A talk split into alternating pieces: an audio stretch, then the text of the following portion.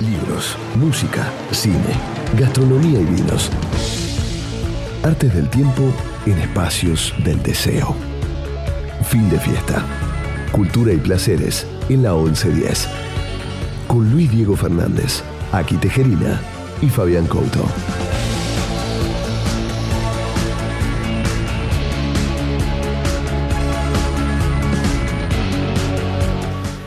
¿Cómo andan amigos? 2204, aquí estamos en fin de fiesta, ya estamos en el mes de noviembre, hoy es el 3 de noviembre. Y el programa es redondo, 180. Hemos llegado al 180, es un número importante, ¿no? Muy lindo. No sé qué nos dice el horóscopo de Couto. Muy lindo número, ¿eh? Sí. El 180. ¿Recordás? La que- desgracia. No, Esperemos que no marque nuestro programa de hoy. Claro, claro. Bueno, de fondo Terminator 2, gran película de James Cameron. Están dando, parece un maratón, porque se estrenó una nueva Terminator con Schwarzenegger y Linda Sí, sí. Hamilton también. Bueno, eh, voy a hablar, estoy medio psicoanalítico, porque el programa pasado hablé de los cigarros de Lacan y hoy voy a hablar de Freud. Así que... Muy bien. Sí, voy a hablar de Freud. Eh, hay un libro que no es novedad, que se publicó en el año 2015, que es la biografía de Freud. Eh, aunque sea un personaje históricamente reconocido, no hay tantas biografías de Freud y tampoco hay tantas biografías buenas como esta. Eh, estoy hablando de la biografía de Elisa de Rudinesco, que es una psicoanalista, historiadora del psicoanálisis, experta en Lacan, en historia de la psiquiatría, y que eh, publicó este libro, y que acá lo publicó Debate en el año 2015, como les decía, Debate. que se llama Sigmund Freud en su tiempo y en el nuestro. ¿Por qué me parece un libro extraordinario? Porque es un, es un perfil sobre Freud donde por supuesto habla mucho de la intimidad, mucho de su vida familiar y también, ¿saben qué? Mucho de la vida de Viena, de la ciudad de Viena, a fin del siglo XIX y principio del siglo XX, que es donde Freud vivió. Entonces, recuerden que la ciudad de Viena era algo así como la New York de ese Sí. momento, porque era un lugar donde en el café te podías encontrar a gente tan diversa como Hitler, como Lenin, como Mahler, o sea, pintores, músicos, Ajá. políticos, o sea, fue un hervidero cultural, Cultural. impresionante, tal cual. Y allí estaba el y un hervidero gastronómico también para la época. Sí, después tengo algunas cositas gastronómicas de Freud que te pueden divertir, porque la verdad que hasta cuenta qué le gustaba beber, qué le gustaba tomar, etcétera. Bueno, obviamente todo el mundo sabe Freud, el padre del psicoanálisis. Lo que se cuenta también en la biografía es la formación. Bueno, Freud sabía mucho de los profetas bíblicos, se habla mucho del judaísmo de Freud. Era un hombre ordenado, ¿no? que tenía una capacidad de trabajo impresionante. Un hombre muy burgués, era realmente en su vida era bastante conservador, casado, con varios hijos. Eh, sus honorarios, por ejemplo, tengo el dato de los honorarios de las sesiones, que lo voy a- después voy a leer un fragmento donde está cuánto cobraba una sesión con Freud. ¿no? O sea, cuánto cobraría el padre del psicoanálisis. ¿Cuánto costaría hoy en día ¿No? ¿no? viajar en el tiempo y tomarte una con Freud? Tal cual. ¿Cobraba en Eh, efectivo? Sí, los psicoanalistas siempre cobraban en efectivo, sí. Era aficionado a las, óperas de Mozart, era, era bastante melómano, compraba objetos pequeños de diferentes culturas en tiendas de, de anticuarios, le encantaba todo lo que tenía que ver con lo antiguo, eh, conocía a fondo la Biblia, se casó con una mujer que llamó Marta Bernet, que pertenecía a una familia judía que había sido poderosa, pero por ejemplo Freud le prohibió celebrar el Shabbat y cocinar de acuerdo a la, a la religión judía. O sea, era raro porque tenía un vínculo, él todo el tiempo se pensaba como judío y parte de esa tradición, pero por otra parte era crítico de eh, las cuestiones religiosas ortodoxas. Mira. Era sobrio, era aficionado a los vinos de calidad, le gustaba Sí, beber eso, buen vino. Sí, eso sabía, ¿Mm? sí, sí, sí, sí. Capítulo aparte, y lo traje especialmente marcado el tema de la cocaína y Freud. Vamos a leer un párrafo. ¿Por qué eh, experimentó con la sustancia? Él daba sus razones.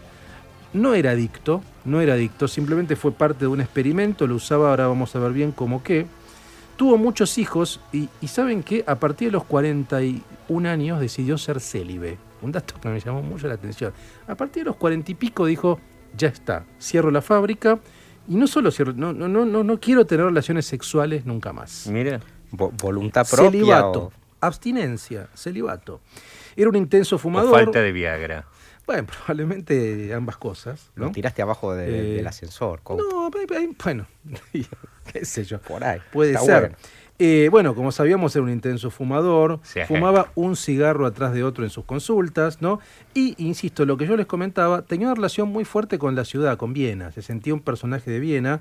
Recordemos que en Viena también, como mencioné ya algunos personajes antes, forman parte de esa ciudad Gustav Mahler, Klimt, Johannes Brahms, entre otros. Grosso, sí. Eh, muy grosos. Obviamente, eh, un capítulo aparte y conflictivo es el vínculo con el nazismo, porque cuando el nazismo, hay que recordar que el nazismo eh, ingresa en Austria, digamos, ¿no? Sí, sí. Eh, Freud estaba muy convencido de que los austríacos, como tenían tanto poder cultural, eran tan formados, etcétera, no iban a caer en la decadencia del nazismo. Sin embargo, eh, después se dio cuenta que no, fueron hasta incluso más salvajes que los alemanes, Sí, ¿no? claro. propiamente dicho. Una de las primeras cosas que hicieron fue quemar sus libros y él hizo un chiste con eso. Él dijo, bueno, ¿cómo avanzó la sociedad? Porque en la Edad Media, ¿a quién, hubies- a, a- a quién hubieran quemado? A mí mismo, no a mis libros. Ahora queman mis libros y no me queman a mí. Sin embargo, bueno, ese chiste que él hizo en su momento me parece que no le permitió ver lo que se venía, ¿no? O, o no lo vio con tanta intensidad. Yo no hubiese jodido No. mucho, ¿eh? Nadie Bueno, lo vio no lo al vio, nazismo. no lo vio. Él, que era judío, hizo un chiste con el nazismo. Bueno, igual hizo un chiste que eh, tampoco lo pudo mantener tanto tiempo porque Lo que pasa es que el nazismo superó las expectativas. Bueno, y sí, eh, pe- pensá Vaya que que no, lo- bueno, claro, con por creces. eso. Por eso. bueno, entonces, ah, pensemos que gozaba con mucho Lo que apoyo pensaban popular. que podía pasar, pasó y con creces. Y O sea, Hitler fue votado, tuvo mucho Claro. apoyo popular, digamos, pero con la anexión de Austria, él hizo un chiste, después se tuvo que ir, después se fue a Londres. O sea, ahí se narra todo su, su exilio desde Viena a Londres en 1938, en junio de 1938, pero no fue fácil, se fue con sus hijos y le hicieron firmar una declaración oficial donde decía que él y su familia no habían sido importunados por el régimen. O sea, Se- tuvo que más o menos ceder para que lo dejaran ir. Salir. ¿no? Se fue con sus hijos y su celibato. Y su celibato todo. a cuestas. Y su celibato a cuestas. Bueno, es una biografía, la verdad que es deliciosa. A mí me encantan las biografías porque la verdad que me gusta conocer la intimidad de estos ¿Hay, personajes. hered- ¿habrá, ¿Hay herederos actuales? Bueno, ahí, ahí también se cuenta Porque también to- toda la interna entre Ana Freud, que fue analista también, muy curiosa porque lesbiana homofóbica. Eh, Era lesbiana, pero sin embargo era muy crítica Los Freud de la todos homosexualidad.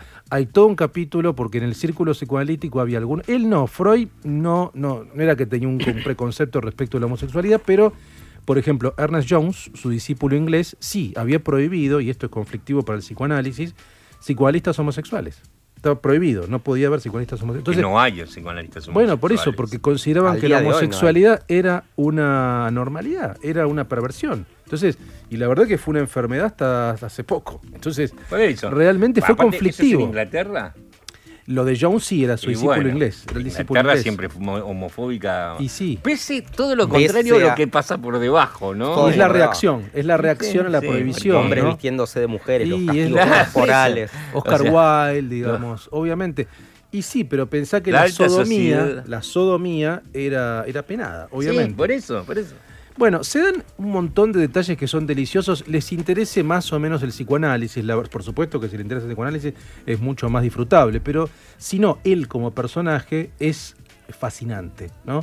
Sí, y si claro, les gusta mucho, buenísimo. también, como les decía, la cultura austríaca, vienesa, de gusta. fin del siglo XIX, es una delicia. Todo lo que tiene que ver la descripción con los cafés, la vida urbana, eh, toda la vida cultural, científica, es apasionante. Para después de la canción tengo marcados, les digo, cocaína, gourmet, el Freud gourmet, eh, homosexualidad y honorarios. Honorario. Espectacular. No, cuando yo pregunté los Sí, honorarios, ahora los- porque ahora vemos, pensé ahora que vemos. también Mm. de por- de- un poco por la época quizás se podía cobrar en especies en, en- en ese momento, tipo, viste, Sí, te doy sí. tanto, yo tengo esto. ¿viste? Sí, sí. Cocaína, celibato y honorarios. Era el sex, Por ejemplo. and rock and roll de la época. Capaz le pagaban en cocaína algunos, por ejemplo. Ahora vamos a ver qué decía. Vamos a ver qué decía. Vamos a ver. Muy bien. Este tema, Música, por este favor. tema habla, Sí. nos vamos a la época de Freud un poco, es, es- es una, es un tema inspirado en esa época, de hecho Sí. es de 1930 y pico, Sí.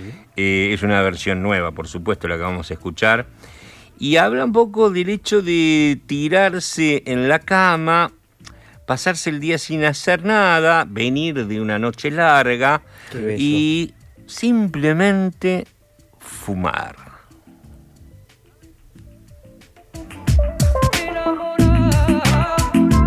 Chambre a la forme d'une cage. Le soleil passe son bras par la fenêtre. Les chasseurs à ma porte comme les petits soldats qui veulent me prendre. Je ne veux pas travailler, je ne veux pas je veux seulement oublier et puis je fume. Déjà j'ai connu le parfum de l'amour, un million de roses n'embâmerait pas autant. Maintenant une seule fleur dans mes entourages me rend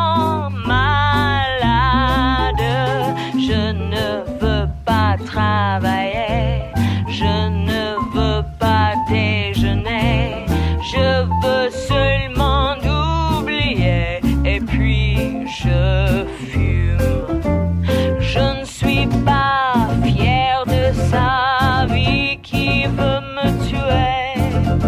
C'est magnifique être sympathique, mais je ne le connais jamais. Je ne veux pas travailler,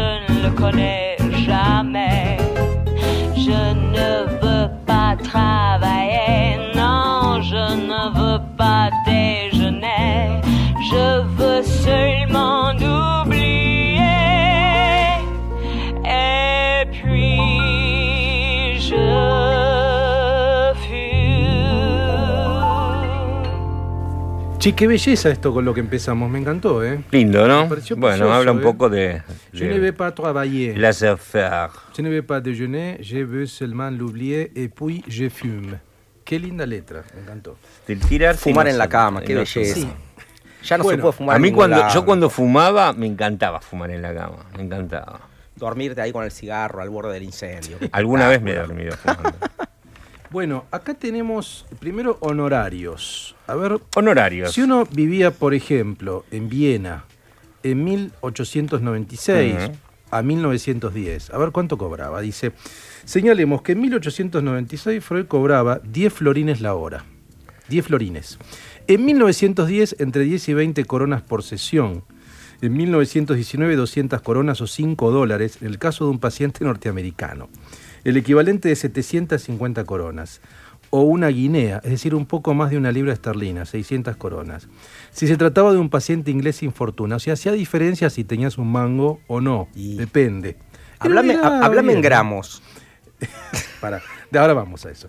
Eh, para terminar, en 1921 pensó en pedir 500 o 1000 coronas y luego fijó el precio de una hora en 25 dólares, lo cual no le impedía aceptar sumas menores de algunos pacientes.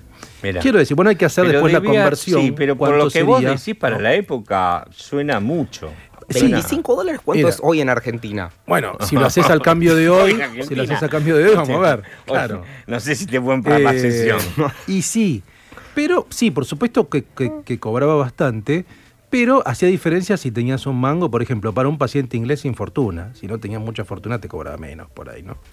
Pero bueno, eso es muy Había. psicoanalista, ¿sabes Sí. que es verdad eso? Es Ujú. muy psicoanalista. Yo voy a contar una sola cosa en un segundo. Por Dios.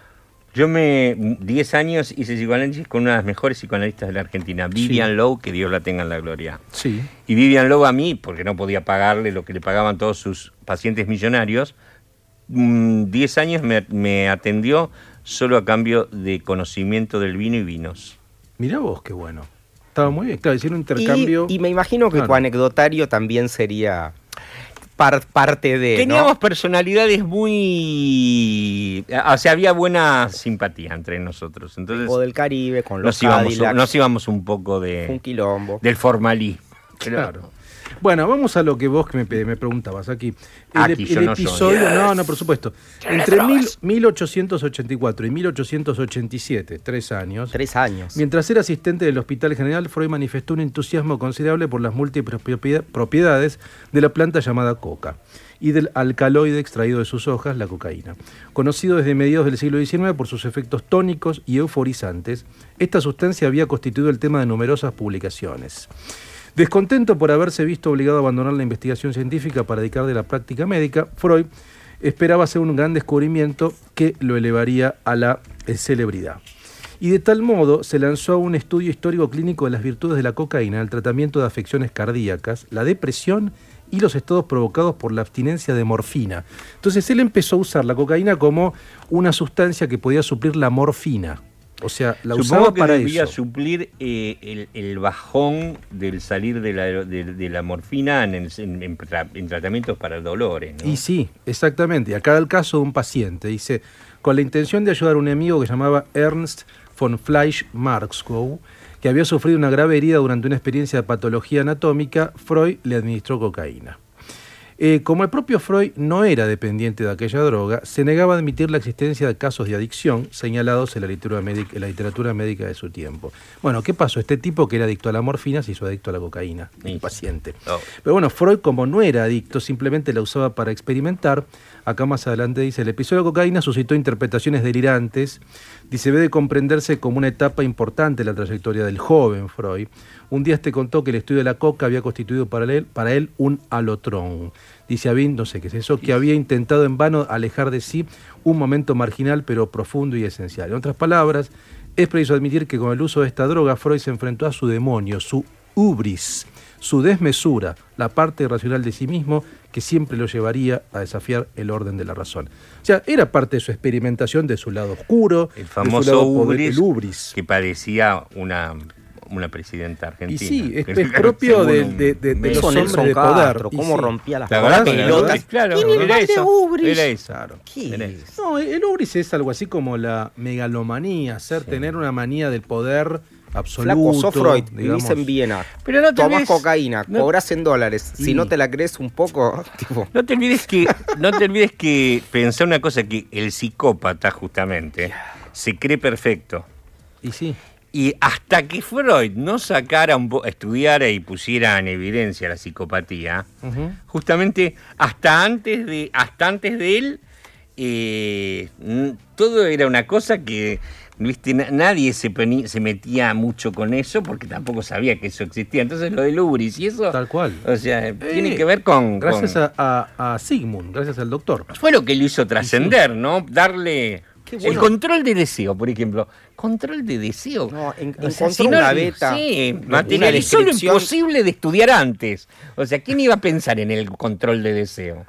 Esto me divierte porque tiene que ver con la cultura vienesa. Dice, Freud era un producto de la cultura vienesa, verdadera Babel de suntuosas sonoridades europeas.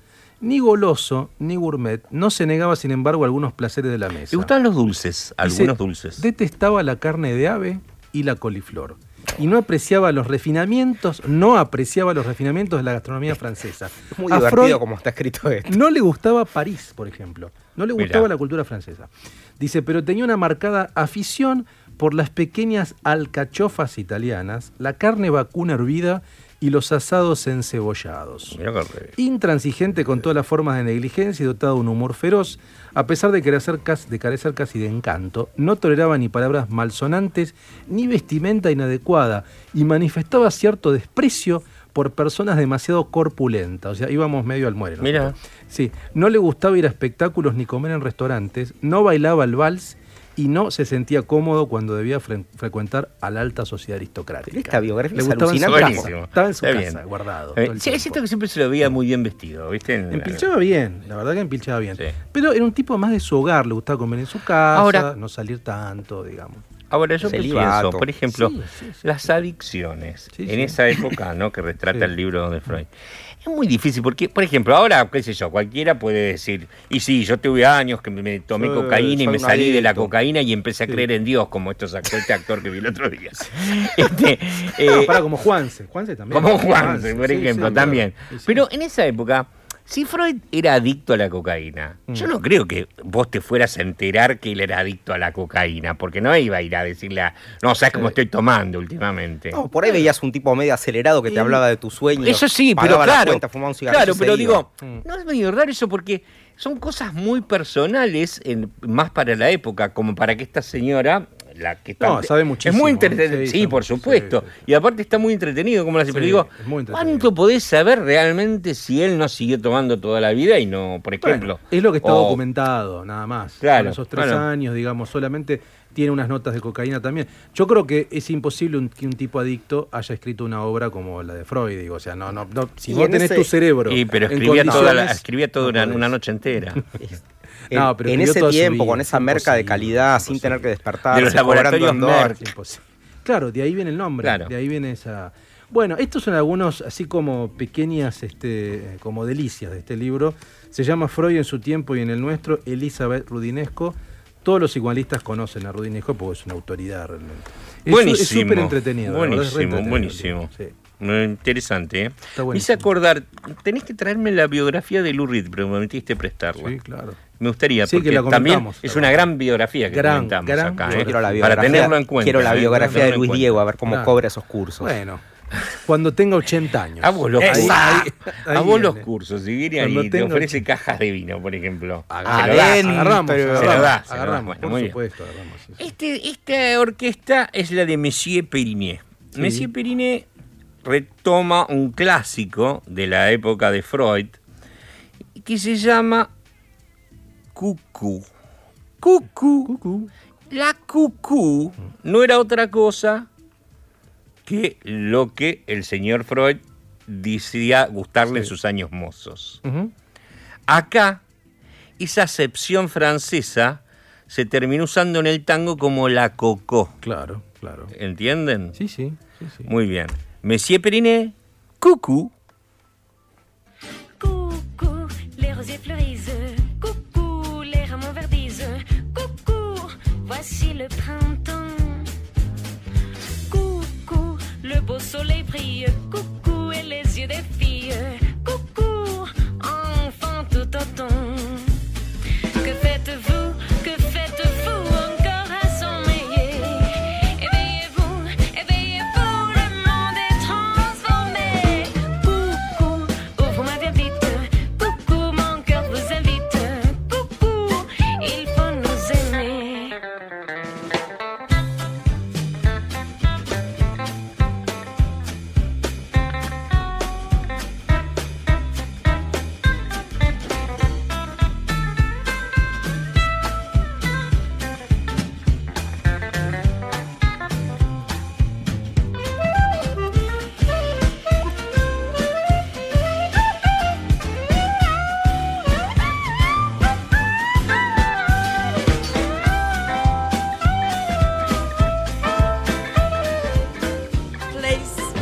Razón y el gusto surfean la misma ola y el mismo devenir. Fin de fiesta. Un shot de filosofía en la noche del domingo. El vino nace, bebedor se hace. Momento Couto. Burbujas remixadas a la hora señalada. Fabián Couto en fin de fiesta. Mezzanotte. Bueno, cuando Bien. quieras. Sí, sí. Un bacio a medianoche. Eh, vamos a hablar de una familia que lleva más de 70 años en, en la historia de producción de algo muy particular, Mm, como es la sidra y los jugos naturales. mm. Ahora que empiezan a llegar las fiestas, empieza esa cosa que yo tengo algunos parientes que dicen, yo no tomo champagne, yo tomo sidra. Sí. Lo que pasa que eh, esta, esta familia que se llama Sakani, lo que tienen es que en 70 años de estar en el mercado, escucharon lo que el mercado pide y hoy hay una demanda de grandes sidras de muy alta gama. muy alta gama. Eh, son lo que son las sidras llamadas vintage, que son las que, por ejemplo, solían tomarse en Viena. Mirá vos. Sí, sí, hablando bien. Eh, entonces se ha vuelto un, producto muy destacado dentro del rango de lo que son bebidas de alcohol, de poco alcohol, sí. pero entre jóvenes consumidores de, de gran poder adquisitivo, por Sí. ejemplo.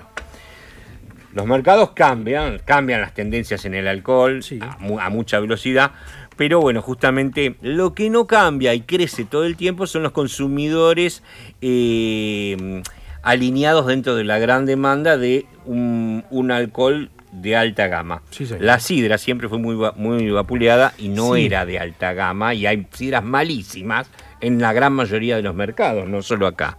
Acá en general malísimas. Había como una mala imagen la, Sí. la sidra, ¿no? Sí, claro que Instalado. sí, claro que sí. Por ejemplo, el hecho berreta, de no sé cómo- embotellarla en plástico y con Claro. tapón de plástico, ¿viste? Claro, que no, claro. no es para la sidra. Tal eso. cual.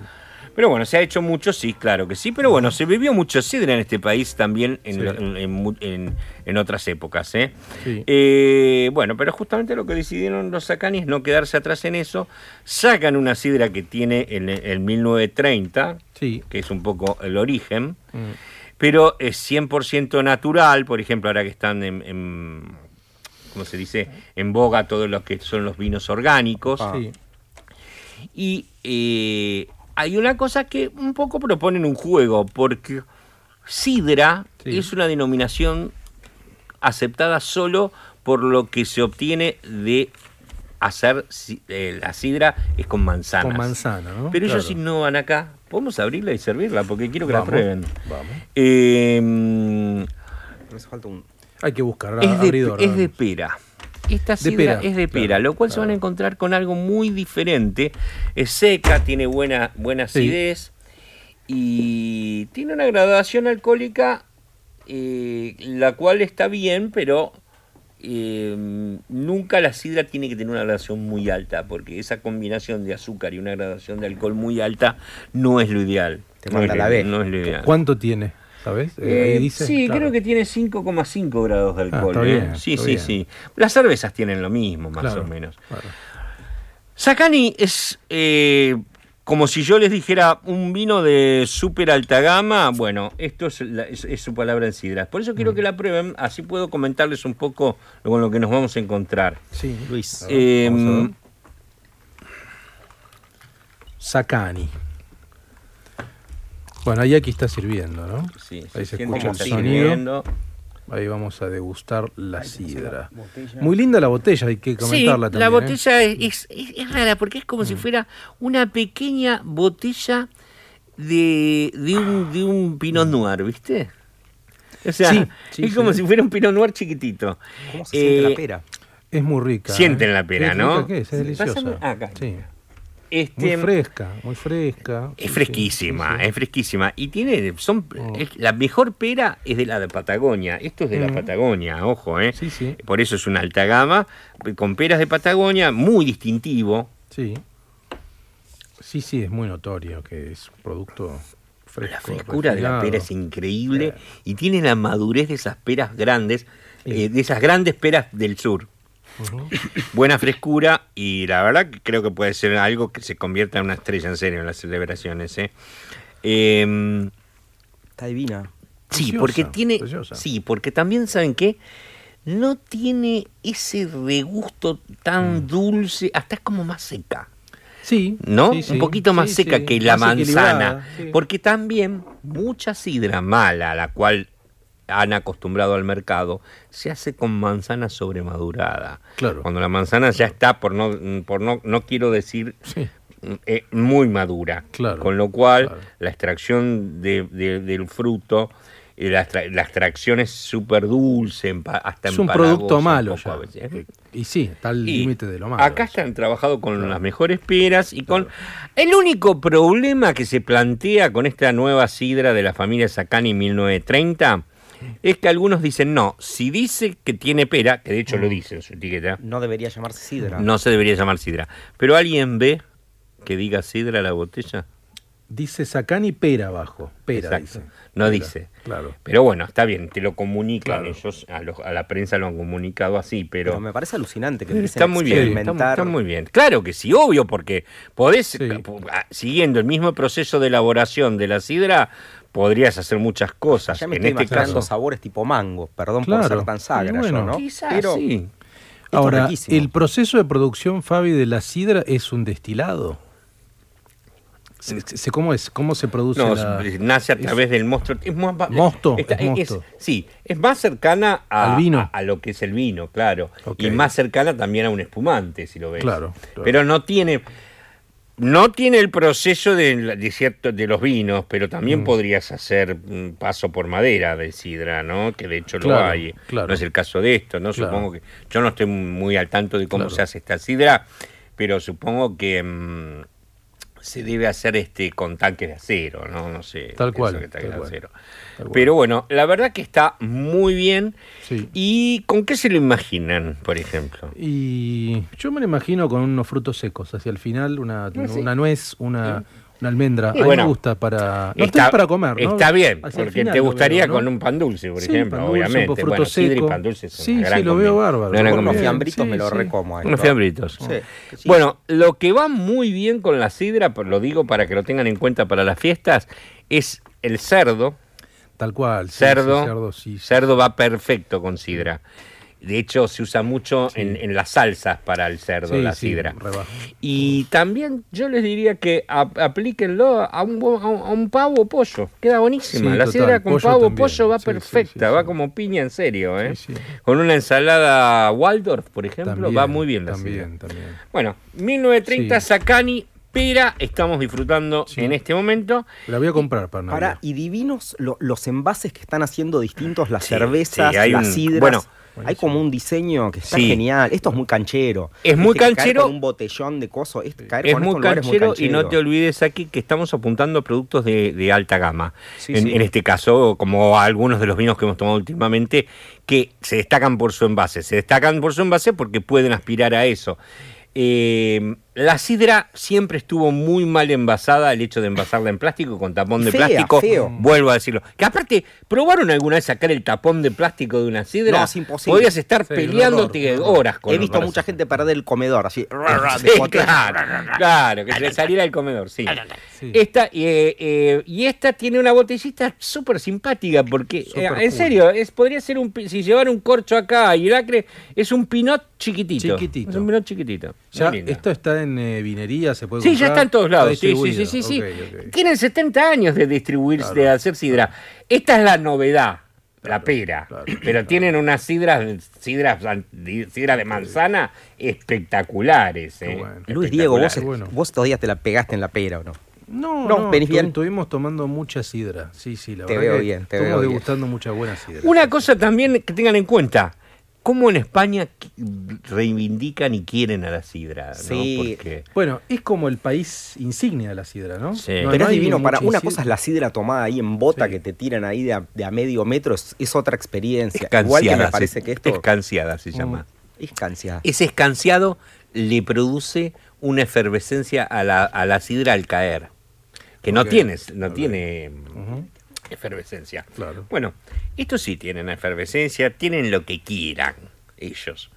Son los de Mode, pero vamos a escuchar de mi colección un cover haciendo de Mode, haciendo Héroes de David Bowie. ¡No! Qué bueno.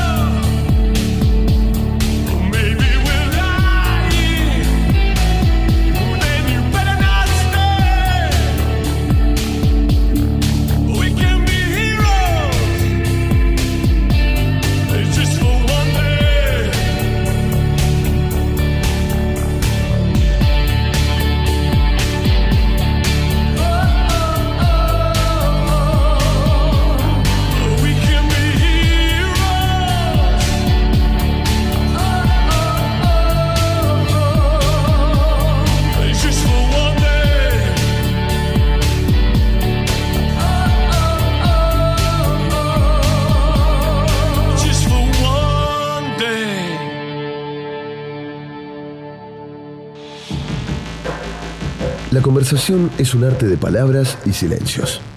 Tiempo que nos gusta derrochar con talentos. Entrevista en fin de fiesta.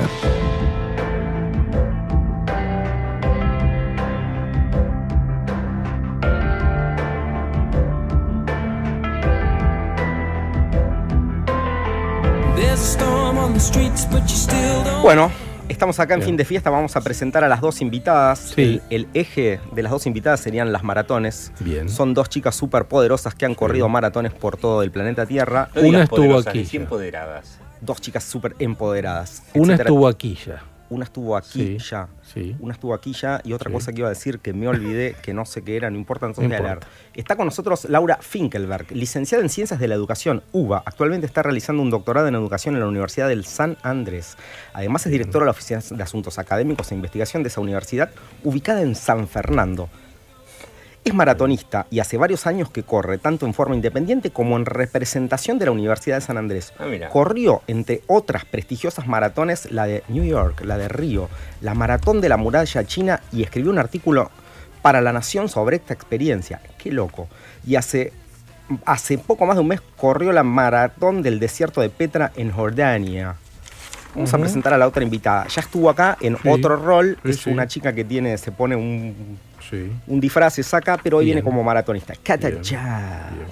Licenciada en Relaciones Internacionales por la Universidad de San Andrés. Especialista en el seguimiento y monitoreo de préstamos internacionales. Bien. Realizamos, realizó intercambios universitarios en Colombia, Sudáfrica, Filipinas y Estados Unidos y vivió más de tres años en New York. Desarrolló proyectos para diversos organismos internacionales y escribió artículos para varias revistas y publicaciones como Paco, Bastión Digital y Economía Feminita. Paco, Feminita. ¿se llama esa revista? Sí, Sí, Dios me sí, libre. sí. Eh, Sí. Es, además de todo, y ante todo, y por sobre todo, and by the people, maratonista, habiendo participado en varias ocasiones de la maratón de New York, en donde estuvo corriendo en octubre pasado, y la de Buenos Aires, que tuvo lugar hace pocas semanas. ¿Cómo andan, chicas? Bien, todo bien. ¿Cómo andas, Lau? Bien. Todo bien, aquí vos. Muy bien. ¿Vos, Cata? Muy contenta de estar acá de nuevo.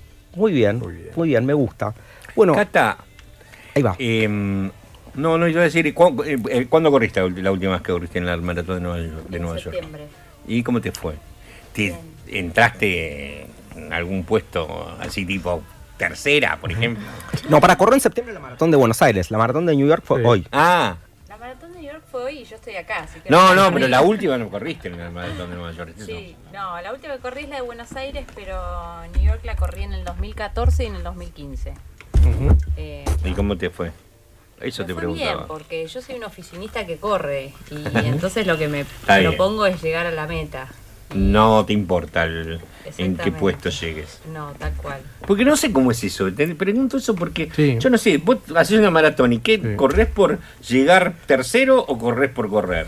No, no, primero la Hay, hay que preguntárselo a ellas. Por eso, eso, Que cada eso uno voy. lo, A lo eso voy. ¿no? Y, Bueno, tengo idea. Supongo que cada uno tiene su propio Claro, objetivo. Hay, claro. hay mucha gente que corre para en, Para va- figurar. No, no, para figurar no. Supongo No, que nadie corre 42 kilómetros para figurar. no, para No, figurar no. tercero, segundo, primero, eso digo.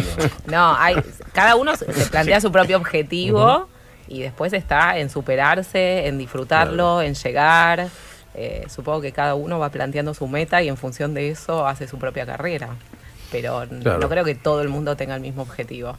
Hay gente muy pendiente de los tiempos, hay gente menos pendiente de los tiempos, Claro. hay otras gentes como nosotras, o por lo menos a mí, que el tiempo no me interesa. Y otra pendiente de las marcas, seguro. También, Claro. probablemente. No, pero a mí, lo, a, a- a mí lo que me gustó es que vos me contaste que fuiste a, a- a la maratón del desierto de Petra, en- en, Jordania, Sí. y que por ahí parabas a, a- a sacar fotos, a disfrutar la experiencia, todo. Me pareció alucinante, ¿no? Es una forma de conocer un lugar.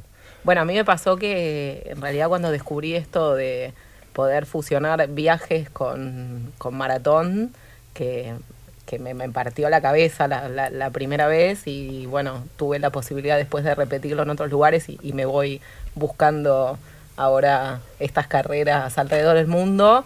Quiero disfrutar del entorno, de esos escenarios, o sea, la verdad que ir a correr y solamente pensar en qué tiempo y en llegar a la meta, perdiéndome todo lo que está alrededor y conociendo gente del mundo, eh, me parece que no vale la pena. Por eso voy también disfrutando de, de lo que va pasando en el transcurso de la carrera. Yo tengo una consulta porque ¿Cómo es correr 42 kilómetros? Yo a veces voy al gimnasio y corro 20 minutos en la cinta y me muero. O sea, no entiendo básicamente cómo se llega a correr 42 kilómetros, cómo es el proceso para llegar a eso, alimentación, entrenamiento, es una totalidad porque nadie puede correr 42 kilómetros de la nada.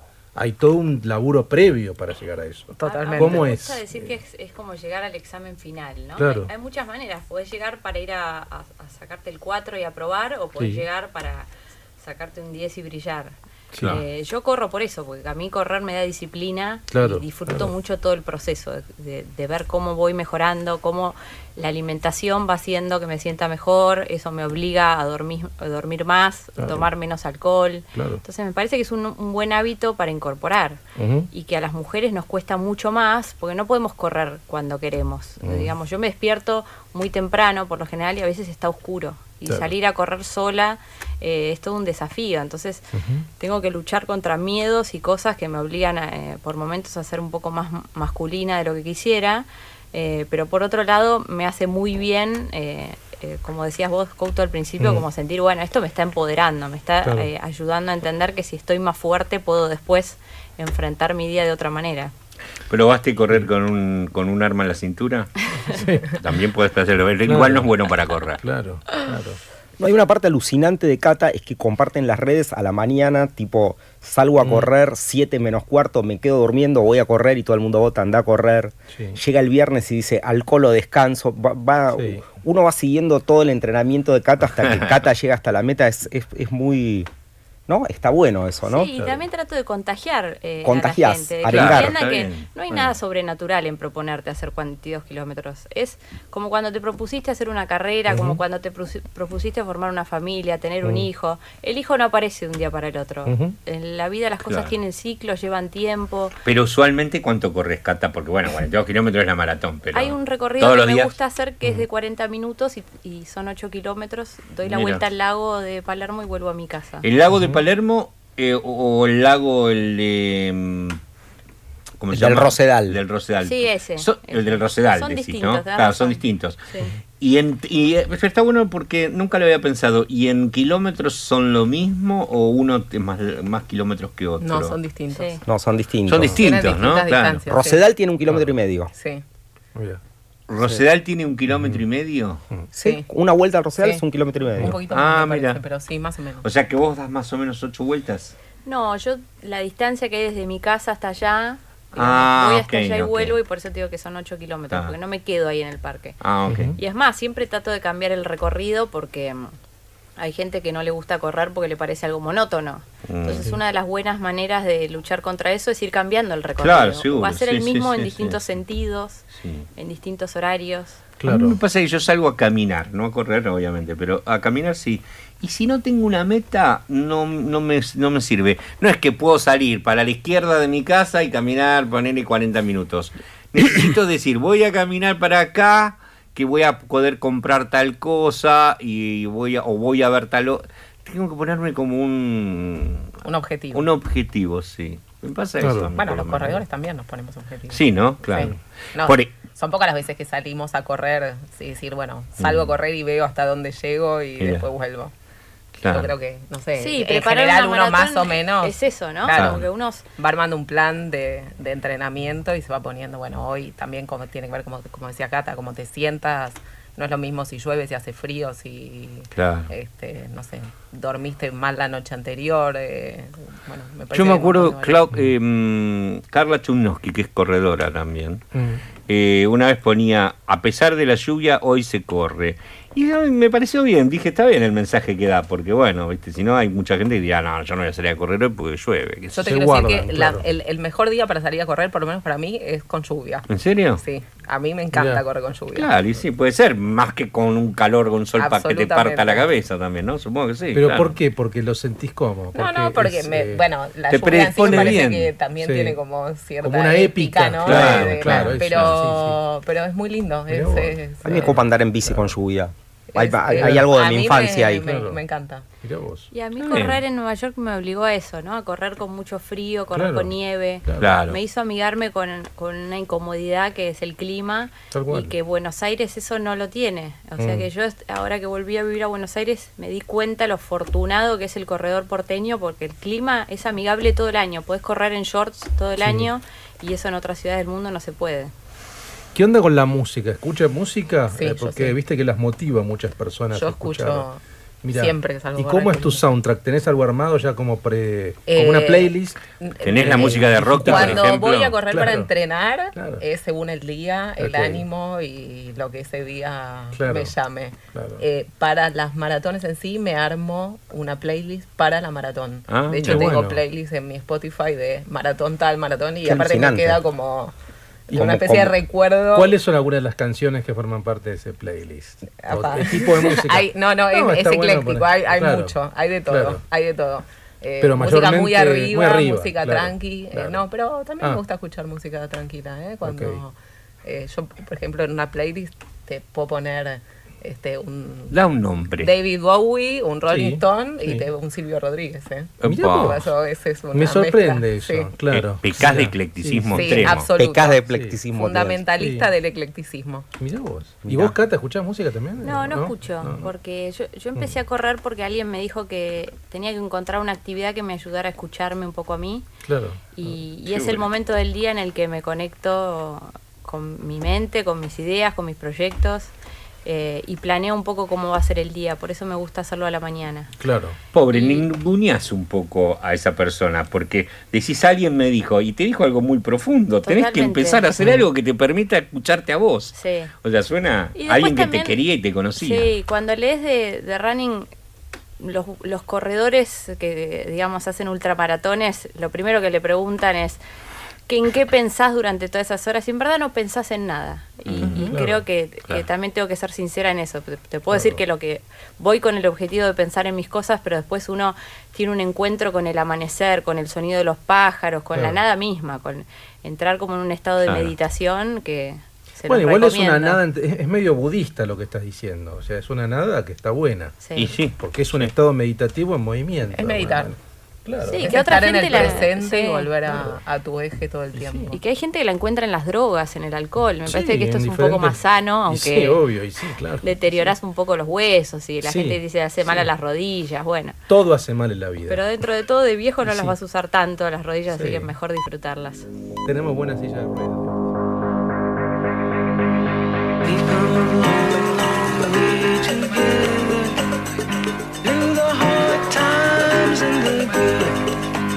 I have to celebrate you, baby. I have to praise you like I should.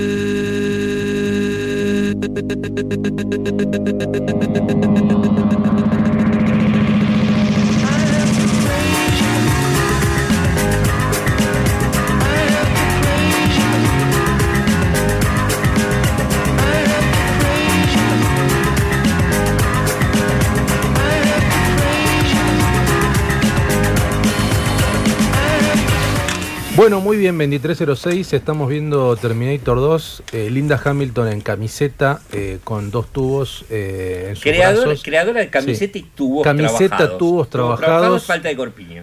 Una de las primeras heroínas del cine. Todavía estaba casada con el que producía esta película y después se fue con una chica.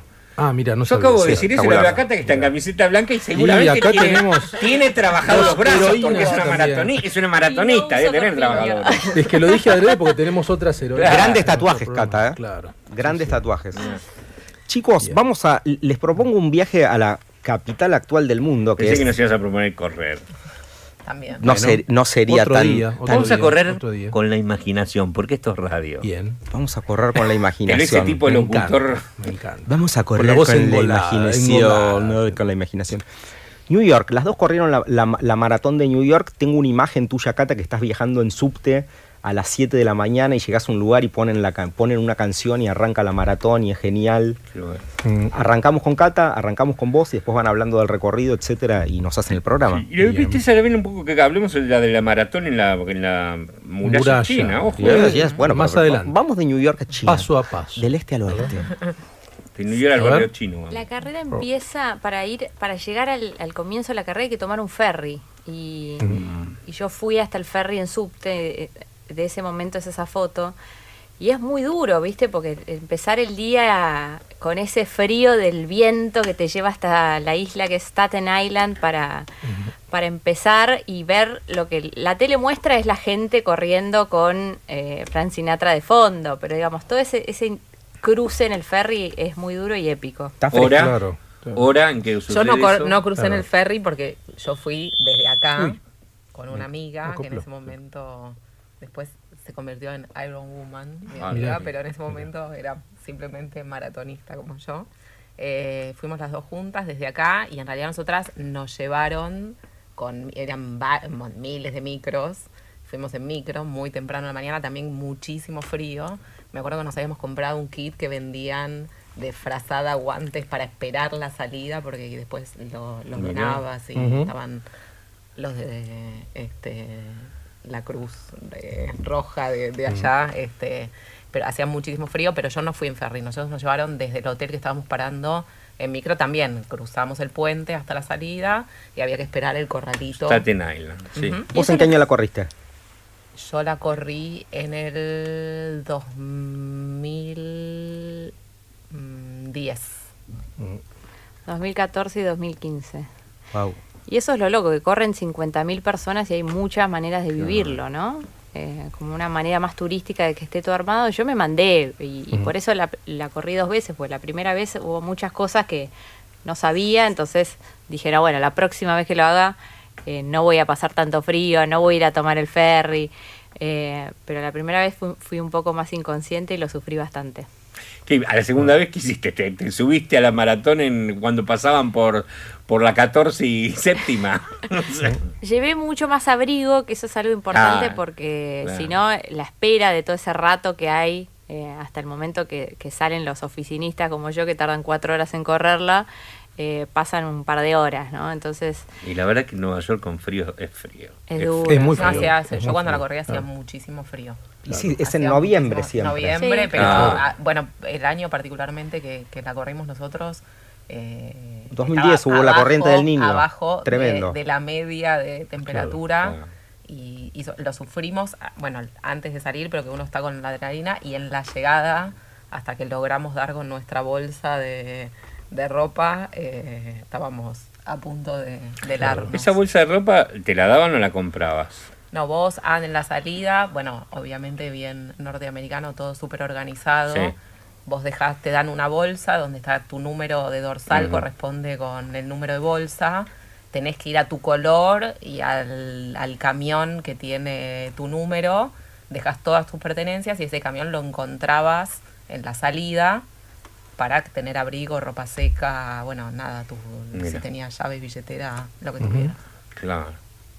Este. Acá no, el camión se habría ido seguro a Claro. Avellaneda. ya. No, acá- Probablemente, acá probablemente. Con tus no, llaves, está- no, no No, está bien, está bien organizado también en. Buenos Aires. Sí, acá el reclamo me parece que es un poco más con la sociedad, ¿no? Que no celebra el sacrificio. En Estados Unidos es una Mm, es fiesta, la ciudad se transforma, la gente lleva cosas Sí. para convidarte, para comer, lleva carteles, corre con remeras contando cuáles historias y corre por un familiar que se recuperó de una enfermedad, por una promesa. Nadie se queja Acá te tocan la calle, bocina, claro. ¿viste? Y te No, dicen, acá no, son a- terribles". a esta hora tienen que correr un domingo.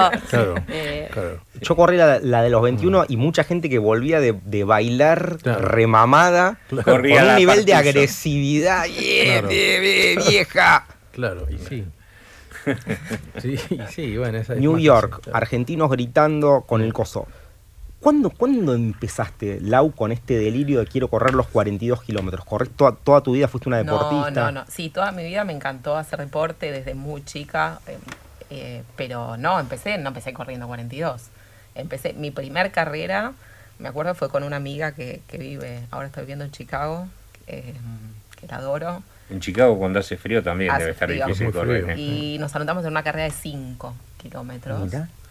Y nos fuimos a Vicente López a correr 5 kilómetros, que nos dieron una medalla por correr los 5 kilómetros, y me acuerdo que con Juliana, mi amiga, sentíamos que éramos las superhéroas del universo, que habíamos corrido 5 kilómetros.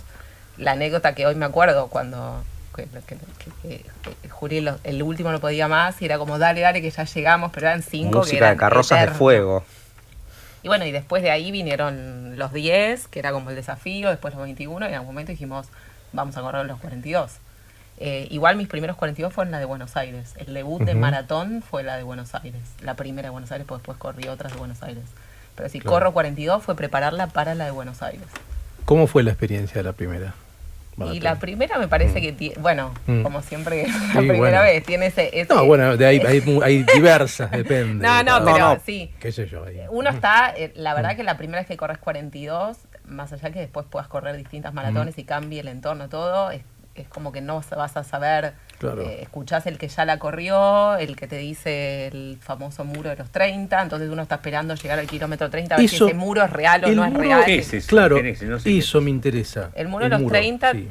Eh, tiene, como- a mí me Sí. parece, no sé, después Cata contará su, su experiencia. El muro de los 30 en el mundo de- del running Sí. es el, el- efectivamente el kilómetro 30. ¿Crees que te vas a donde hay morir? una- No, claro, no, donde podés uno más. se anula Claro. y ahí teóricamente ya eh, no es ni el- tu entrenamiento aeróbico, ni tus piernas, ni nada, que es donde tenés que empezar a poner cabeza. Es como Claro. la crisis de los 40, pero en, en maratón. Eh, sí. Pero lo, lo que vos sentís es que no te da más el cuerpo, que no podés más. ¿Es que no eso? podés más. No de podés hecho, más. hay Claro. profesionales, hay varias anécdotas de gente que se dedica al running que se ha calambrado en el kilómetro 30. Mirá. Claro. O sea Si que- vas a ver una maratón, un lugar divertido, viste como ver la Fórmula 1 en una curva, es el Sí. kilómetro 30, Claro.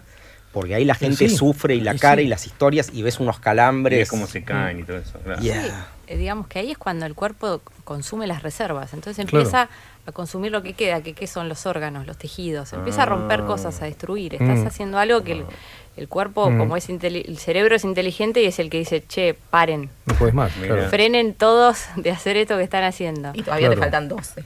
Claro, Ay, por Pero eso. yo a mis amigos que los trato de convencer de que corran, le digo que es Mm. como cuando uno tomó mucho alcohol y se Sí, sube sí. un taxi y, y no te querés quedar dormido y estás en- ahí luchando contra tu inconsciente claro. y tenés que hacer fuerza, ¿no? Claro. Pero si vos puedes controlar tu mente, tu mente le está diciendo a tu cuerpo, no te quedes dormido, no te quedes dormido. Claro. Esa es la misma batalla que das de decir, yo sé que puedo un poco más. Superaste la crisis de Claro. los 30 vos entonces. sí. Pero bueno, está bueno que está ahí Claro. la Cruz Roja alrededor porque saben que ahí es donde la mayoría de la gente se queda. Tomando la metáfora con el alcohol y eso, ¿hay, hay una resaca de los maratones? Después de correr, hay, ¿cuál es el efecto post-maratón, digamos? Yo creo que hay Mm. muchos momentos de la maratón en que uno entra como en una meseta de, por lo menos a mí me pasa, una meseta de angustia siempre que corrí, Mirá. que vos estás, obviamente, la noche anterior con toda la adrenalina, que todo, el- que no podés pegar un ojo. Como el horno. Porque por más que ya hayas corrido varias, por lo menos a mí me pasa que Claro. es esa mezcla de excitación y que... Y ansiedad, claro. Todo. Claro. Eh, y después en algún momento en la carrera, eh, bueno, no sé, yo digo meseta de angustia porque me salió ese concepto, pero Está es como bien. uno dice, en algún momento dice, ¿y qué carajo hago acá? ¿no? Claro, tal cual. ¿para ¿Quién me manda esto? manda? Y Claro. empezás, y es ahí donde, bueno, esto que decíamos, donde uno se vuelve a encontrar con uno mismo. Y el instinto de superación es el que aflora ahí, ¿no? O sea, también es cuando ya no va más. Y me parece que uno va encontrando distintas herramientas para conectarse con el placer de correr y no con lo que realmente en Mm. ese momento te da dolor, que es el cansancio muscular, eh, la ampolla que te salió. Ese es un, es un ácido que como un algo, como, como en, en el vino es este, le dicen maloláctica, pero eh, pasa algo que sentís como que te invade los, los músculos y es un- te, te duele mucho. El ¿no? ácido láctico. El ácido láctico, Sí. es así, ¿no? Eso. Sí, Claro. acumulación de ácido láctico. Acumulación bueno, de ácido láctico, sí. Les ha pasado a ustedes, dos- a ustedes dos les Sí. ha pasado. Y es esa sensación después de que ves los post carrera que la gente no puede subir una Sí. escalera. Claro. La acumulación de ácido láctico es lo que te trae también los terribles calambres. Claro. Una pregunta les hago, porque a lo mejor también pasa en- en las maratones. Cuando yo boxeaba, llega un momento en el que cuando vos boxeás hay un cierto tiempo en el cual se dice cambias el aire, que es verdad. Sí. Sentís que te Sí, morís, sí. te no das más, que te decís no, no puedo más, no puedo más, no puedo más, y cambias el aire. Te terminan de matar ahí seguramente, porque cuando cambias el aire ya te pegan una y te caíste. Pero es cierto que cambias el aire y podrías seguir unos rounds más. En la maratón hay un momento así en el cual, como así como en el boxeo, cambias el- lo que cambias el aire y seguís. En la maratón, ¿cuál es ese momento? Ay, ¿existe eso? No sé, digo. Sí, existe. Existe. No sé si hay un momento para decirte, es Claro. en tal. No, porque a lo mejor era de los vas a cambiar 30, el kilómetros 30, qué sé yo. No, no, no. Y hay algo muy lindo que en inglés se dice the flow, ¿no? Hay un momento The flow, que, ah. entras como en, en algo Ah, que ¿ves? empieza Ahí- ahí está, en eso sería velocidad eso. crucero, ¿viste? Y lo empiezas a sería disfrutar y disfrutar Ah. y los kilómetros empiezan a pasar y ya como perdés noción. ¿Y Entonces, en qué momento sería eso, Cata, más o menos? ¿Es algo que sucede en qué momento? a mí podría? me pasa después de los 10 kilómetros. 10 kilómetros. Sí, ah, es cuando paso es la primera hora de trote ya la Mira. empiezo a pasar bien. Qué bueno, claro. Es como un piloto que- automático, de alguna manera, claro. Eh, bueno, así. no, a mí, eh, Bueno, no no sé. sé. Sí, a mí, yo no, ¿No? sé si es, es- esa Claro. Es como ir en ruta y esto, es poner en, el si- en la moto cruiser, que va Sí, sola es cuando- y no es metes estás- por cambios. eso, es cuando conectás con ese cambios. placer de correr, Sí. que, que no tiene que ver con esto de que te fal que estás pensando en todo lo que falta o que ¿Cómo definís cansado. ese placer? El placer de Sí, correr. que- ¿cómo lo, lo sentís en el cuerpo, obviamente? Es Sí. un- El, el, para Pero- mí igual el placer máximo Sí. claramente es después que, que terminaste, El no- post. no, en el momento. sí. Claro. E- ese es como muy Claro. descriptible la sensación. Mira. claro. Eh, en el momento... Cuando es- llegás, es- decís sí. vos.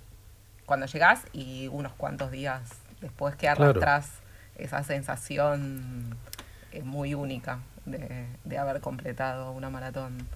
Fabi y Luis, les voy a contar algo de estas dos chicas que Sí. pareciera que viven entrenando, comiendo clara de huevo. Sí, sí. Yo he compartido la noche con estas dos Mm, chicas. mm. Son bravísimas. Bailan arriba de un bafle también toda la Bailan noche. arriba de un Bien, bafle, claro. pegan vueltas. Al kilómetro beben 10 whisky. ya al kilómetro. en el aire y sigue. Cuando pasan el muro estas dos, lo que son. Claro, claro. Bien. Sí, te Y gustó. ahí No, está el running sí, para sí. volver a llevarte al Claro. eje, ¿no? Porque Claro, es algo natural a nosotros correr. Mm. Y, y- y es algo natural a nosotros hidratarte bien, eh, dormir bien. Entonces el running te lleva, en verdad, a, a tu esencia. ¿Y qué hay de cierto en eso de, viste, que hay médicos que hoy día te dicen, no, bueno, vos anda a caminar, pero no corras porque no Sí. es bueno para las rodillas, que se te van a romper las rodillas o se te vas a quebrar, cualquier cosa. Mm. Digamos, Es nada, algo- nada en exceso es bueno. Y, Mm. y cuando tenés sobrepeso, por ejemplo, correr no, no Mm. es bueno. No es bueno. Eh, y Por eso yo no corro. y cuando hablamos no de co- Pensaba correr- correr, pero no voy a correr. Cuando hablamos de correr, yo digo, estar en movimiento, ¿no? Los, los médicos lo, contra Sí. lo que nunca están en contra es con Sí. que hagas actividad Eso es física. verdad, Entonces es salir y trotar 25 minutos a la mañana al empezar el día es bueno. Mm. Eh, y lo que sí es importante que hacerlo con un buen calzado, ¿no? Hay como algunas reglas básicas que los que Mm. corremos hace tiempo no ya no violamos. ¿Cuál es mejor para correr? Claro. ¿La marca de la pipa o de las tres tiras? No hay una mejor. No. Depende mucho de la pisada. Yo conozco muchos corredores que dicen la pipa, ¿eh? Pero- Bueno, yo ninguna de las Claro. Bueno, muy bien. Se ve que no las sponsorean todavía. Vamos a escuchar un tema. Vamos, Este señor corre, pero no saben cómo corre. Y en la discoteca hace correr a muchos. El señor se llama Calvin Harris junto a Ragbone. El tema es Giant. I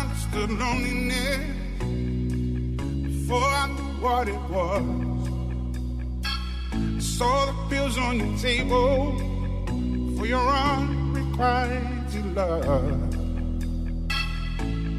I would be nothing without you holding me up. Now I'm strong enough for both of us, both of us, both of us, both of us. I am a giant. Stand up on my shoulders. Tell me what you see. a giant. We'll be breaking boulders underneath our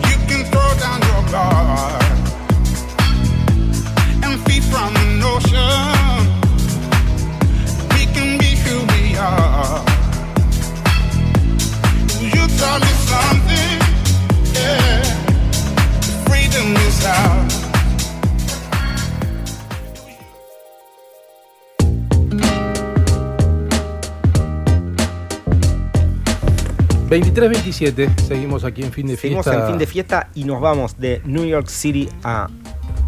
Acá Cata vas a quedar un poco Sí. pintada, pero vas a ver la sensación. A ver. ¿Cómo es la maratón de la gran muralla china? Eso es espectacular, ¿no? Porque- Tremenda. Sí. Pero debe ser un Tremendo. sacrificio eso, subida, Porque ya bajada, viajás. curva, Mm. contracurva. Eh, a mí me pasó, bueno, que un poco eh, le mandé aquí, después yo hice una, un- tenía ganas de escribir sobre la experiencia y mandé a la Nación el relato. A mí me pasó que, aparte de China, siempre me atrapó por su cultura. De hecho, yo estudié chino. Mira. Eh, sí, muy difícil, pero me, me atrapa la cultura china, la psicología, bueno, un montón de cuestiones. Y para mí quería correr la maratón de la muralla, Ujú. más allá de la maratón en sí, eh, para conocer China. Así que en realidad fue como una especie de, eh, de poder cumplir con esos, con esos dos objetivos. Y la maratón de la muralla eh, transcurren de los 42, 14 kilómetros en la muralla. El resto es en unos campos de arroz. En los, la muralla la parte, por lo menos, de la que salimos nosotros. eh, se va desde Beijing, son tres horas de viaje hasta el punto de salida. Eh, Y se, se empieza haciendo 7 kilómetros, se sale de la muralla y después los últimos 7 de vuelta. Lo que tiene la muralla, bueno, la muralla es Es imponente, eh, sí. imponente, o sea que uno ve una mínima parte de lo que es la Sí. muralla, pero incluso en esos 14 kilómetros, como la muralla china fue construida en, en distintos años en, en el tiempo, es todo el, el- el piso, según el momento Cambia, por claro. donde lo agarres, eh, es Cambia. distinto. Entonces hay parte que es piedra, hay parte que es más como una laja, que es bastante resbaladiza. Entonces eso va complicando bastante. Y bueno, y el tema de los escalones, hay 5.200 y pico escalones que hay que subir. Wow. Yo la verdad que eh, fue la primera vez que vi tanta gente acalambrada en el último tramo, al punto del llanto y tirada en el piso diciendo no puedo más, no puedo más, no puedo más. Eh, pero bueno, esta cosa de que ent- entre los que Y estamos los nos chinos vamos. automáticamente ahí los sacrificaban. Claro, claro, chinos no, claro. vi- casi no vi corriendo la maratón, ¿eh? Éramos todos... no, chinos no vi corriendo maratón. Pero fue una experiencia increíble, hacía muchísimo calor, había 38 grados, un Wow. sol arrasador. Wow. Así que... Y después por los campos de arroz que corrían por el agua también. No, no, son, uno se va metiendo, son como eh, eh, pueblos muy pequeños que este, cultivan, cultivan ahí. Bueno, a diferencia de Nueva York, salen a, la- a las callecitas, son como unas callecitas de tierra y también sale la, la poca gente que vive, pero también a, A ver. hacer aliento, sí, aparte Ah. los chicos se quieren sacar fotos. A mí me pasó que conté ahí que vino una nenita corriendo con, con como un papelito y una lapicera para pedirme que eh, le escribiera algo y la verdad que uno venía ya con tanta cosa y ahí me puse a llorar porque era eh, Wow. la especie de, no sabía si era el recuerdo, el autógrafo, uno Claro. se siente que es el centro del universo en ese Ah, momento. Sí, corriendo Sí. por un lugar que se ve. Para esa nena lo era seguramente en ese momento, sí. Eh, y nada, fue una experiencia, la verdad que Mm. espectacular, espectacular. ¿Puedo hacer una acotación que tiene que ver Sí. con la muralla china? A ver. Esto, porque esto lo vi. Hace poco veo, veo a Mirta Legrand decirle, la tienen a Ludovica Claro. Sí, sí, Ella más. iba a hablar del horóscopo chino que acaba de sacar el libro. Fue hace poco, lo vi así haciendo zapping hace muy poco. Y Mirta Legrand le dice, ay no, Ludovica, vos siempre no me hables de los chinos comunistas. Y no la dejó hablar. La vino iba a hablar del horóscopo Claro. chino. Solo Sí. por el comunismo. Así se lo dijo. Pero, Y bueno. Imagínate la corriendo Qué la maratón. Mirá, imagínate la corriendo la maratón. Cata, vos vas a correr otra maratón en tu vida, es obvio, porque siempre te Mm. pones objetivos, ahora querés tener tu whisky para la fiesta del- del- de ese cumpleaños que vas a tener. Mm. ¿Cómo? ¿Cuál- ¿Qué qué- es eso? ¿Cómo es? A ¿Qué maratón te gustaría correr? Lo que dijiste tiene que ver con que a los 40 voy a tener destilado mi primer whisky. Ah, mira. Y ahora no quiero correr ninguna, porque estoy, como decía Diego, en la época de la resaca. Después de que corres una, los meses posteriores, como que bajas un poco la velocidad y empezás a salir a trotar, pero mm, menos veces a la semana. Así que no tengo ninguna carrera en mente. Ahora que, que Laura contó esto de la muralla china, me quiero ir en el vuelo de día a la noche. Bueno, Claro. Eh, pero esa- sí, creo que voy a hacer Cata, eso. no tengo nada en mente, me quiero ir hoy a la noche. Y en la de Nueva York me anoté así. Mi hermano me dijo, "En la lotería cuesta 11 dólares. Si te vas a vivir allá, anotate. Y bueno, me anoté y quedé y la hice, ¿viste? Y, y de- después pasó esto de que te digo que me dio disciplina para entrenar. Pero en algunas cosas soy un poco impulsiva, así que creo que por ahí mi próxima carrera va a tener que ver con algo que me enganche, ¿viste? Eh, acá hay una de, de los valles eh, en, en, en Córdoba, que es una carrera... Sí, el, el Mm. Valle Amanecer de Comechingón, Comechingón. que son, no sé, como 60 kilómetros, eso es algo que tengo ganas de hacer. Eh, digamos, que, Claro. El valle se llama así, va- se Oh, valle sí, como claro. Sí. ¿Siempre corren solas o son de grupo? Porque también hay, hay grupos de running. Yo sola. Sola. Sola. Nunca formaban parte de ningún No grupo. running. de ¿Vos, Cata? Yo Claro. corro solo, pero me gusta, eh, digamos, hacer que la gente empiece a correr. Así que soy muy de que cuando alguien me dice, che, quiero empezar a correr, digo, bueno, mañana a las 7 y cuarto te paso a buscar. Claro. Eh, por lo general, la segunda vez ya no me dice, no, mejor no. Pero, No, no vengas, te dicen. Claro. pero por lo menos eh, hago amigos así, tratando de traerlos al running. Mira. Mm. ¿Ustedes están casadas las dos? Yo sí. ¿Vos sí? Yo quiero preguntar algo, porque eso siempre pregunto, Sí. todo, todo deporte lo tiene. Sí. ¿Hay mucho levante en el correr a las madrianas por los bosques?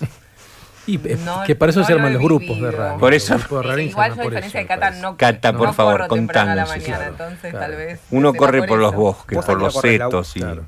Yo, la verdad, que no tengo ¿Horario? la escucha. Sí, por eso digo, Mm. yo soy medio. No, no, no sé si soy el ejemplo Claro. de la disciplina del running. La verdad que eh, trabajo todo el día. eh, bueno, junto con Aki, hace unos años practico yoga, que aparte Mm. me sirvió muchísimo para el running también. Eh, entonces, la verdad que cuando estoy entrenando, o sea, cuando sé que voy a ir a correr una maratón, eh, trato de salir a correr cuando puedo. Mi, por ejemplo, mi fondo largo, que eran veintipico de kilómetros, cuando estuve entrenando para esta última, la de, la de Petra, era los domingos a la mañana. Pero no era a las 7 de la mañana, era a las nueve y media, 10. Este, y después, no sé, al- al- tal vez algo el martes a la tarde cuando llego de Domingo en la mañana no hay nadie, aparte, está bueno. Más o menos, A las ¿eh? 9 de la mañana, sí. Sí, No, es el día, es, es, es como el viernes, Claro. es el sábado a la noche de, de ir a bailar, el domingo a la mañana. es- Salen todos. Y hay, claro, y hay mucha claro. gente que se engancha con el claro, running yendo a grupos, ¿no? Los grupos son un Sí, éxito sí, y ahí sí, creo que hay levante y hay... Por eso lo preguntaba, porque se arman parejas, sé que hay se, han formado O parejas sea que el que se quiera sumar a este deporte para conocer Es gente, un solo que se vaya por el lado de sumarse a un grupo porque ahí Sí, sí. uno los ve más tomando mate y charlando que, Ah, que que trotando. Puede ser, bueno, es la excusa. Sí, sí. Compartiendo la Sí. bombilla. Y sí, sí. Bueno, Sí. vamos a escuchar un... Bueno, escuchemos bueno, un tema. una canción, una Esta canción, chica sí. tiene pinta de haber corrido, pero por Berlín. Se llama Mía y el tema se llama Come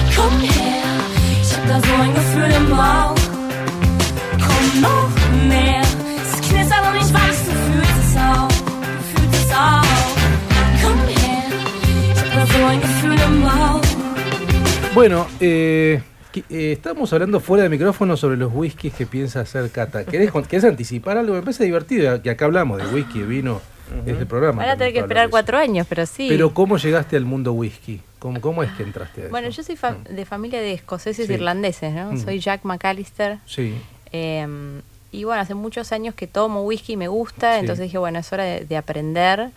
Y, mm, y bueno, entendí esto de que me va a llevar tiempo, que es un proceso largo, así que eh, este, espero poder volver en cuatro Claro. años y, y estar acá probando el whisky con ustedes.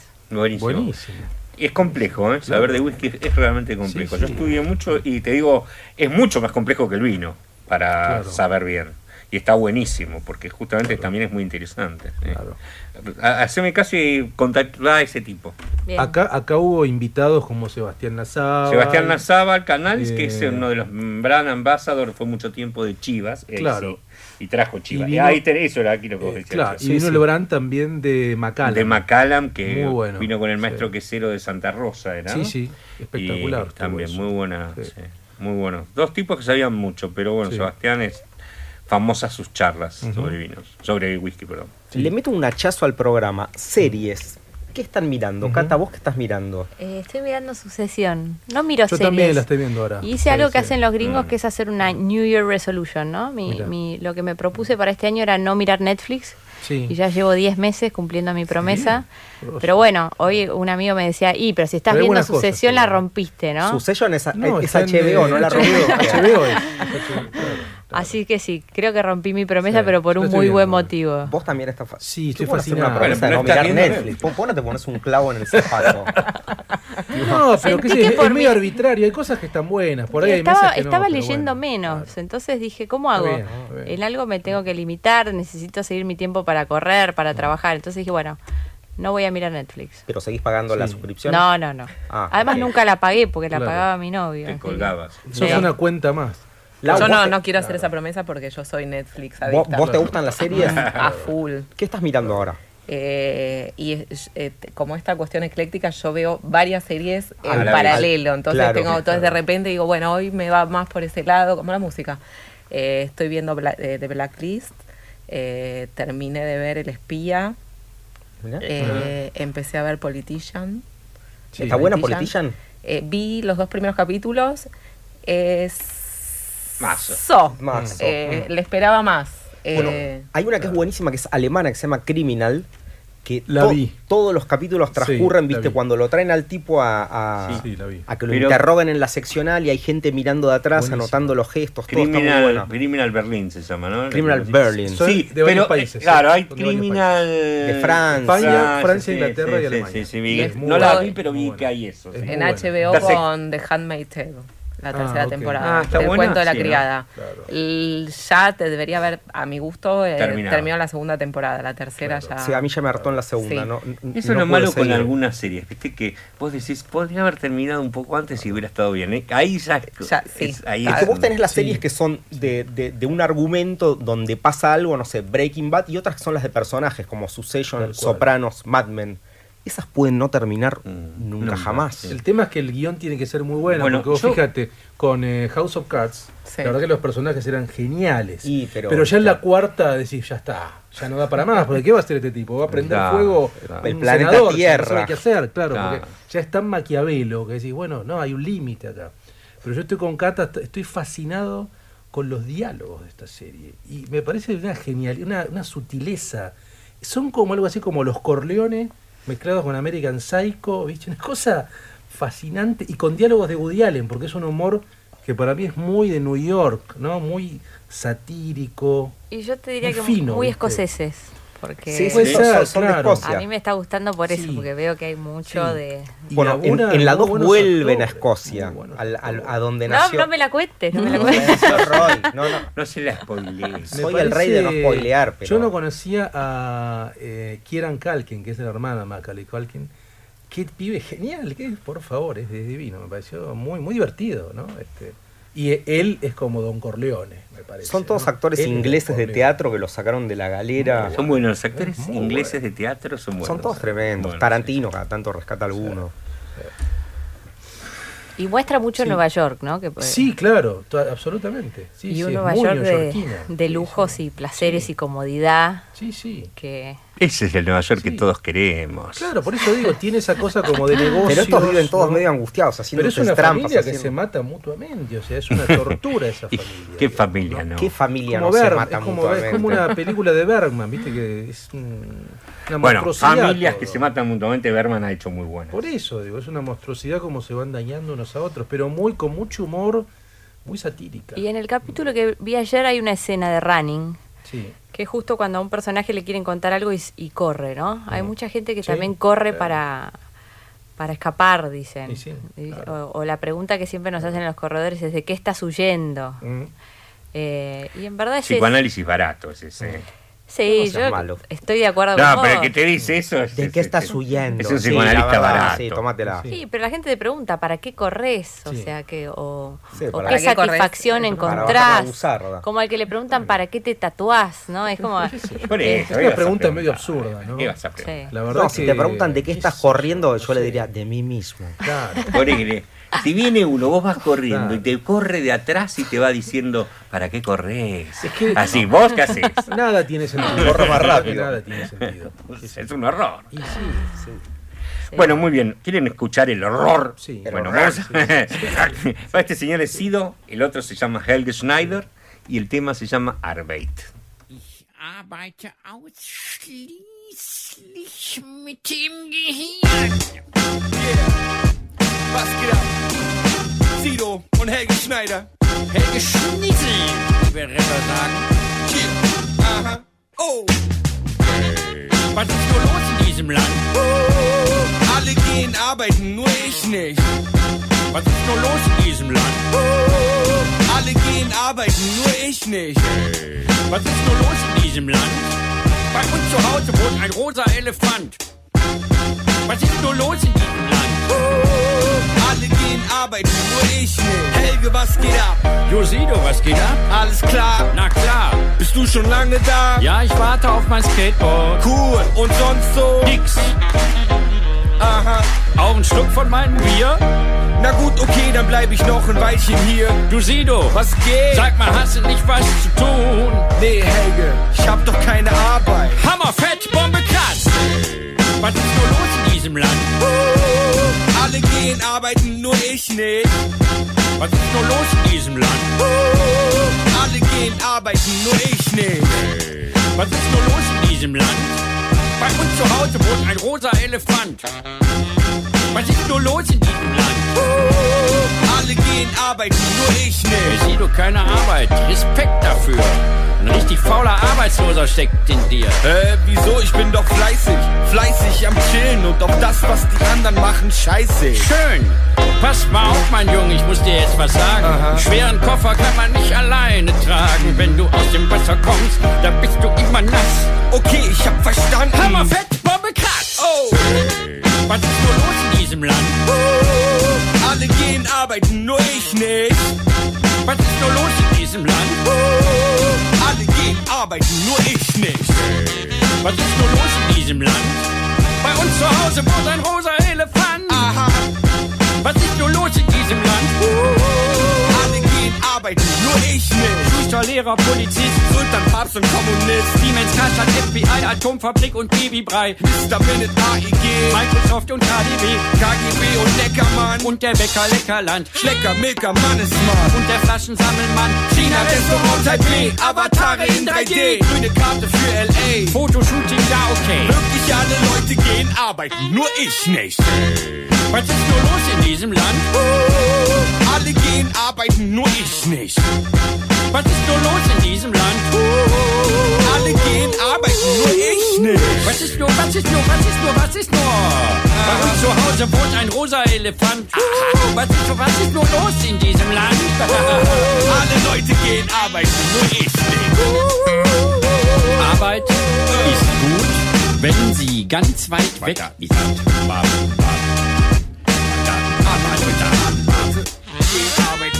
Was ist nur los? Alle, alle, alle Leute gehen arbeiten, nur ich nicht. Was ist nur los? Alle gehen arbeiten, nur er nicht. Alle Leute, alle Leute arbeiten, nur ich nicht. Nur ich. Er, er. Nur ich nicht. Nur er. Bueno, con este hip hop medio germano-alemán. No, Sí. perdón. eh, No, germano. ¿eh? Sí. Pero es, es, es limado, es muy limado. Sí, ¿verdad? Sido and Helger Schneider. Sí, sí, Arbeit. ¿Qué no sé qué es Arbeit? Arbeit Hoy- hoy es, tuviste un eh, trip trabajo, musical europeo, ¿eh? Arbeit es, es trabajo. Trabajo, bueno, Sí. sí, se llama trabajo entonces. Arbeiten es trabajar. Sí, eh, eh, sí, eh, sí, fue bastante europeo y Mm. falta eh, todavía porque terminamos con rusos. Bien. Este, Sí, Francia, Alemania. Francia, Alemania, bien. Eh. Inglaterra, porque Sí. Fatboy. Bien.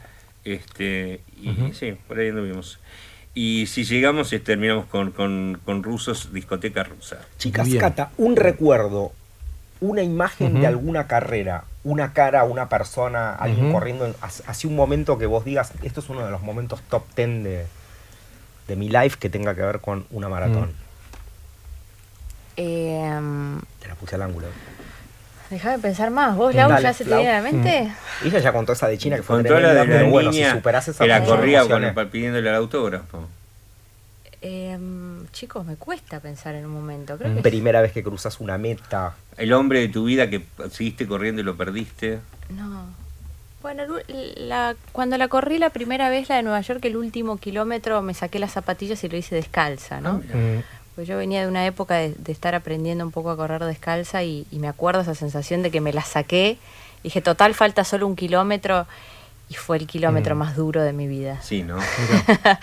Pero bueno, fue muy canchero porque después mucha gente me dijo, vos eras la chica que se sacó las zapatillas. claro, hay una foto Te en una, revista. ¿Qué pasaba? con eso? Sí, mucho dolor, claro. mucho dolor. Eh, y, y yo en ese momento ya corría carreras de, de 10 o de 15 con zapatillas así minimalistas para no usar zapatillas, eh, para no entrar, como decías vos, en la movida de qué zapatillas mejor. Claro. Pero bueno, eh, estaba muy cansada. Entonces ese kilómetro para mí fue inolvidable. Ujú. Bueno, es una linda historia, ¿no?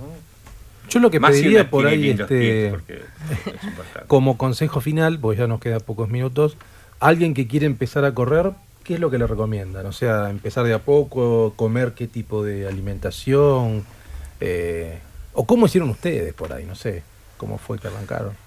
Y yo, a alguien quiere empezar a correr, Sí. primero le diría que tiene que tener ganas de correr, Mm, que tiene que tener eh, paciencia, Mm. perseverancia, Sí, eh, que es un proceso. Esta cuestión, uno piensa que empiezo a correr y mañana, digo, hay que, me parece, ¿no? Pero bueno, uno habla de su experiencia, que obviamente no es aplicable a todo el mundo, ni creo que todo el mundo le, le pase igual. Pero esta cuestión de la perseverancia, de encontrar los objetivos, eh, de encontrar este el disfrute en algo que igualmente requiere requiere esfuerzo, requiere angustia, requiere dolores, eh, requiere momentos. Eh, pero alguien que quiere empezar a correr es, es ganas. Y esto que decía Cata antes, hay gente que le sirve el grupo como motivador, eh, hay otros que no nos sirve el grupo como motivador y nos encontramos con nosotros mismos. Me parece que cada uno tiene que encontrar lo que lo, que lo motive y lo que lo haga bien. Te voy a prestar un libro que tengo acá, que es un libro de cuentos que estaba leyendo hoy en la pileta de Junot Díaz, que es un dominicano que vive en New York y que es buenísimo. Y es todo un libro de cuentos de cómo ellas nos dejan, cómo, cómo las mujeres Sí. dejan a los tipos. Y hay un tipo que es abandonado por una mujer y arranca todo un proceso de contar el primer año, el segundo año, el tercer año. Y tiene un momento que pasa por correr y tiene otro momento que pasa por Bikram. O sea que es ideal para vos. Mirá. Cata, ¿Tu consejo? Yo soy un poco más mala onda. Sí, Cuando a alguien me dice quiero Ay, empezar a correr, Mala onda, Me pero lo gusta. pasás a buscar a las 7 de la mañana. Bueno, sí, pero eso después de varias charlas. Lo primero Bien. que les digo es que cuando alguien quiere empezar a correr es que quiere cambiar algo en su vida. mm, Eh, o esto que les decía antes de quiere entrar en movimiento. Mm. Y, y yo les digo, mira, correr no es para todo el mundo. O sea Mm. que yo lo que eh, le recomiendo a la gente es que encuentre su disciplina, encuentre esto que encontré yo en el running. Y, y bueno, y así tengo amigos que lo, lo encuentran en el yoga, lo encuentran en la natación, eh, en ir a jugar al fútbol con sus amigos, pero es muy importante tener un momento físico, transpirar, eh, llevar el Sexo. cuerpo al límite. También. También, Y sí, claro. si lo podés Esa hacer deportivamente, fantástico. Yo lo hice mucho tiempo, pero abandoné. Bueno, eh, canción. Nos vamos con una canción y sobre eso nos despedimos. Este señor es Prohorov. Prohorov. Haciendo White Horse, que también es un modo de correr. El Deep Remix.